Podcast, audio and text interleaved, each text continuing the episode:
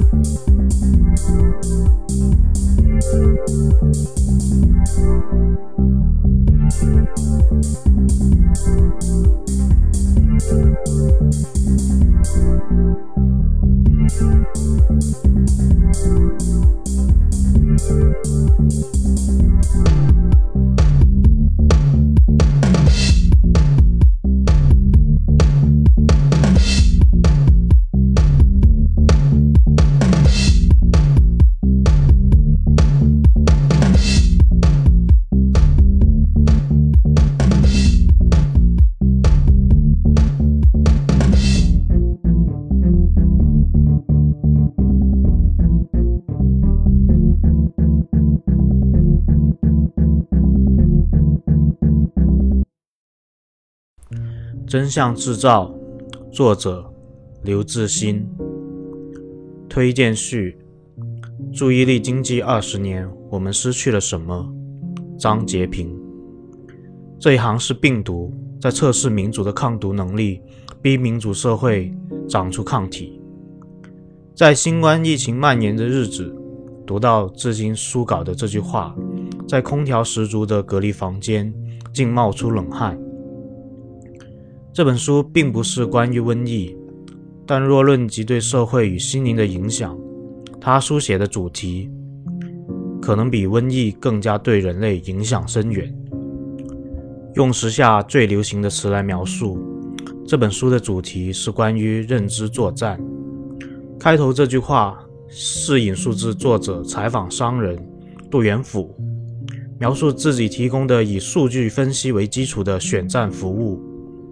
他先后创办的公司 Q Search 台湾与 Auto Politics 新加坡，重点为亚洲各国的政治客户提供社交数据监测分析、资讯投放策略等服务，帮助客户提高自己在选民的声量，打赢选战。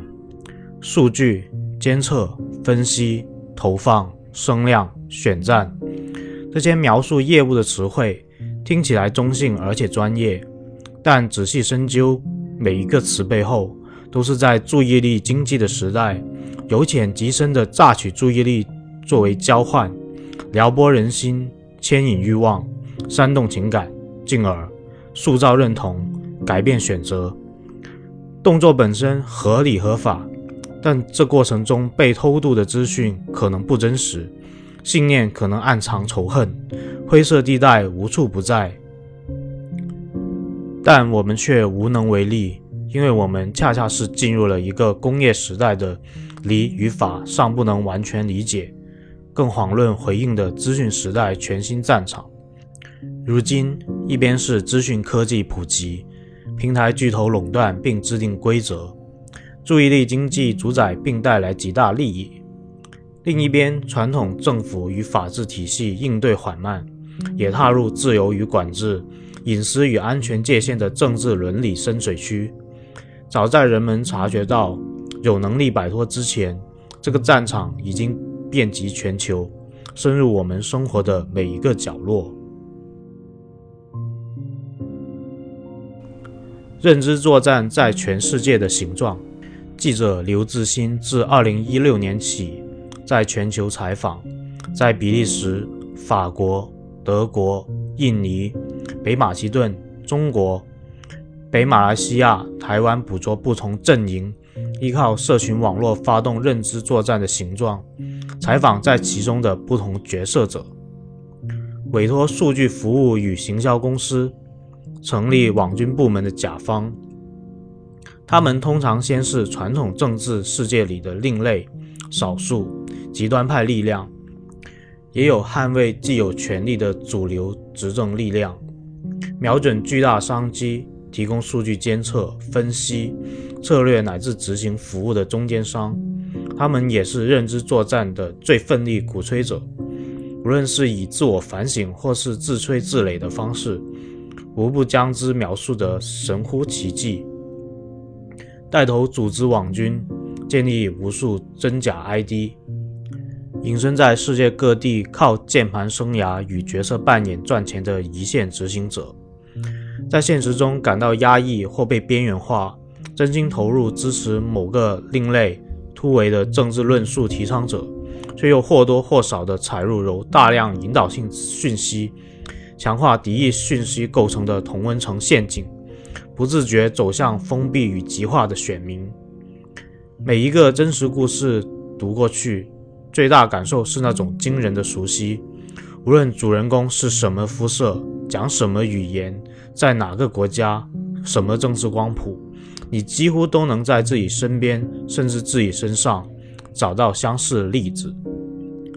比如，看看这段，随便输入一个关键字，画面立刻就从随时监控的一亿五千万笔社交内容中找到相关贴文，根据发言者的背景。地点、使用语言等，再加上排序，点几下滑鼠就能找到最活跃的账号、最热门的贴文，抓出当下最多人讨论的话题。根据这些资料，候选人除了能知道人们在讨论什么，还能看见不同年龄层、不同区域的选民当下的关注焦点，也能找到其中最有影响力的线上意见领袖。据此。候选人得以随时调整策略及网络广告的投放，每个阵营都按社交网站的反应决定下一步。你觉得这是在说哪里？美国、印尼，还是我们熟悉的台湾？这是二零一七年勒庞崛起的法国大选。记者采访的是在选战中。与至少两方阵营合作的法国社交网站舆情分析公司林峰 （Linfluence） 创办人佛迪洛，他以军备竞赛形容这次大选的网络交火。在每个候选人阵营里，网军皆是千人规模。这样的军备竞赛无处不在。上世纪知识分子曾构想的，在民主社会扮演最重要角色的公共场域。正在从增进沟通、建立信任、形成共识的理性辩论场快速裂解，变成传播阴谋论与不实资讯、催生仇恨，并捕捉社会原本的裂痕与不平等，加速撕裂的认知作战场。为什么极右翼势力在法国、德国、美国都能够快速攻城略地，从边缘跻身主流？为什么俄罗斯的境外势力可以轻而易举地影响他国的民主选举？为什么开放民主机制在假新闻面前看起来都不堪一击？为什么科技巨头不会更改他们对个人资讯的全方位攫取，也不会停止上瘾机制？在本书中，透过亲历者的故事展开的上述诸多问题中，最极端的例子是恐怖主义。为什么 ISIS 能透过网络吸引超过一百个国家的三万多人加入他们？这是居住在比利时的图尼西亚二代移民班艾里的问题。他十九岁的儿子在二零一三年离家，不告而别。几个月后，家人接到来自叙利亚的陌生电话，才知道儿子加入了 ISIS，成为圣战者。并已经死去。妈妈在巨大的悲痛中，开始仔细追踪儿子如何在社交网络与 ISIS 连接，被什么样的讯息吸引，一步步的轨迹，最终做决定的动机和深层原因。他在接受本书作者的采访中说：“我必须找到答案，这就是我的圣战，这才是真正的圣战。”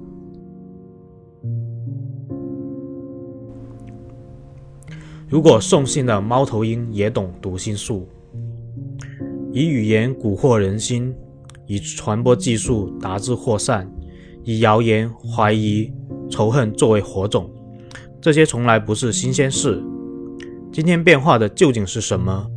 资讯科技普及，平台公司垄断，注意力经济主导，它们意味着什么？想象一下，你有一只送信的猫头鹰，好了，对，就是《哈利波特》里的那一只。你靠它获得外界世界的资讯，有人会透过它给你送报纸，也可能会发传单。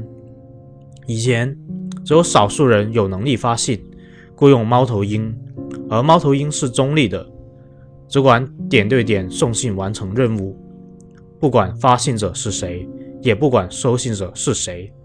现在情况不同了，首先人人都可以发信了。猫头鹰随传随到。其次，他学会了读心术，而且会与其他猫头鹰共享读心得来的秘密，串成一个巨大的收信者秘密网络。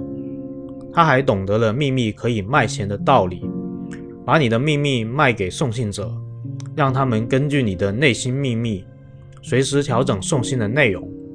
最要命的是，你不知道这一切。你有时会忘记了，你收到的信早就没有什么权威保证，而更以为猫头鹰依然是十多年前纯情、中立、什么也不知道，只是行使工具使命的那个样子。这大概就是当社群平台取代了报纸和传单，成为我们资讯第一来源的样子。社群平台就是新时代的猫头鹰群。以前没人知道谁拿了传单。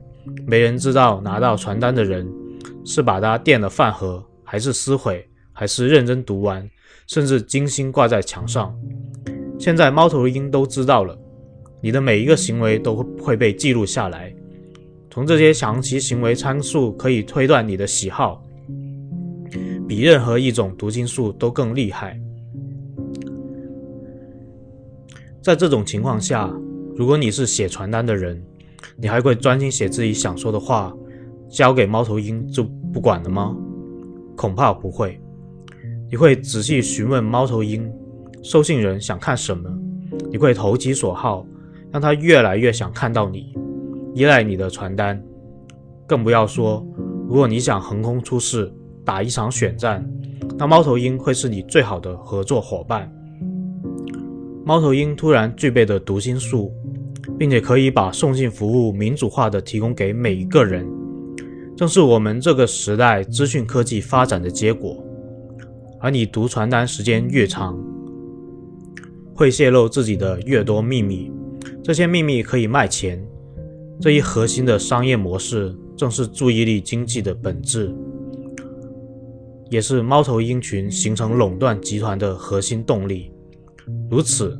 他们可以降低内部沟通成本，最高效的获取最大规模的人类秘密，并投入市场交易，收割利益。猫头鹰学会读心术超过二十年了，这一整套注意力经济的模式也俘获了所有人。在这一整套模型的催生下，传递资讯变成了竞赛，而不是沟通。竞赛的下一步就是战争。就如本书作者所说，收信人一旦按了赞，就走进运算法打造的舒适圈，进一步启动极端化的过程。不实资讯也是在这样的机制中被空前制造和传播。如大西洋委员会数位见识实验室研究总监尼莫在接受作者采访时分析，数位出版科技的普及。让建立不实内容变得更简单，网络则让发布不实内容变得更简单，社群媒体让散布不实内容变得更简单。我们该怎么办？面对这样的猫头鹰，我们该怎么办？最本能的答案似乎是关闭心灵，不再被它读取，或者从此拒收信件。以避免狂轰乱炸，但前者不现实。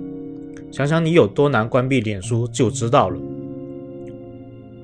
后者也只是逃避，并不能阻挡你的父母、兄弟、同学、老师、儿子、孙子，每天都暴露在这样的资讯流中。本书也对怎么办的答案有诸多探究，采访了世界各地的公民组织、事实查核中心、研究者、监察者。但有趣的是，书中所提及的最有洞察力的答案，往往来自猫头鹰本人。来自北马其顿的网军教练给读者的三条建议是：一、真相不是非黑即白，你需要对一切保持怀疑。二、确保资讯来源的多元化，不要过度存积在新闻。三、多读书，聚焦在真正喜爱的事物，让自己变成这个领域最优秀的人。而来自俄罗斯的记者与反对派领袖，则这样奉劝民主世界看待境外势力的破坏：集权政府突然发现，只要开发一些工具，就可以用自由世界的产物——网络、社交网站。来操控世界，他没办法在其他地方进行资讯审查，但可以创造偏见，去限制人们的知识，塑造人们的认知。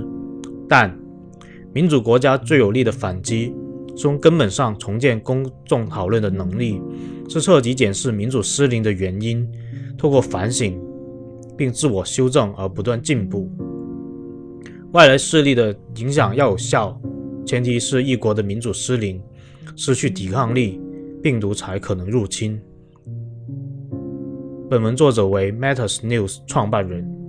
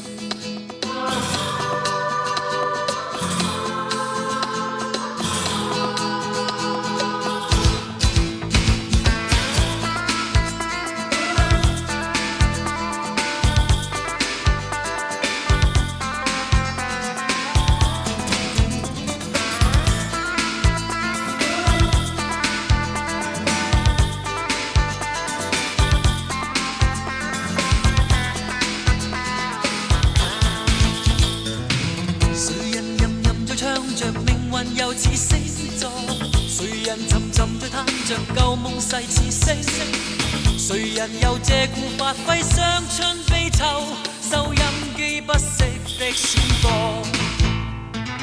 谁人求其着挂念 Linda 或叫 Sarah？谁人求其着譬如浪漫像快车？谁人又在怨爱恋天天消失？一般都可令泪落下。随歌唱，随歌舞，随欢乐，随歌唱，情歌舞。失落，实际无心唱，无心舞亦喜乐。实际这歌替你感觉。我今天个个多，你股票价格怎么？你工作报告几个？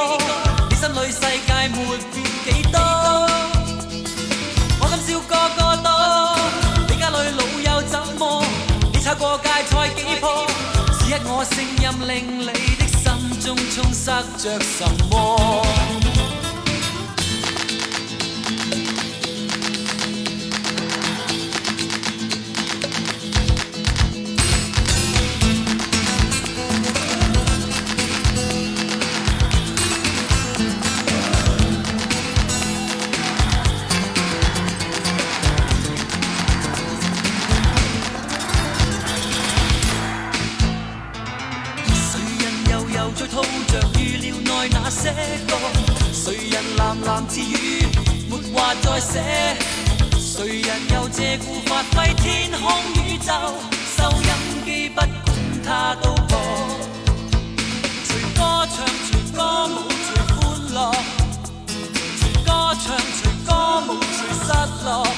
实际这歌怎可替你感觉？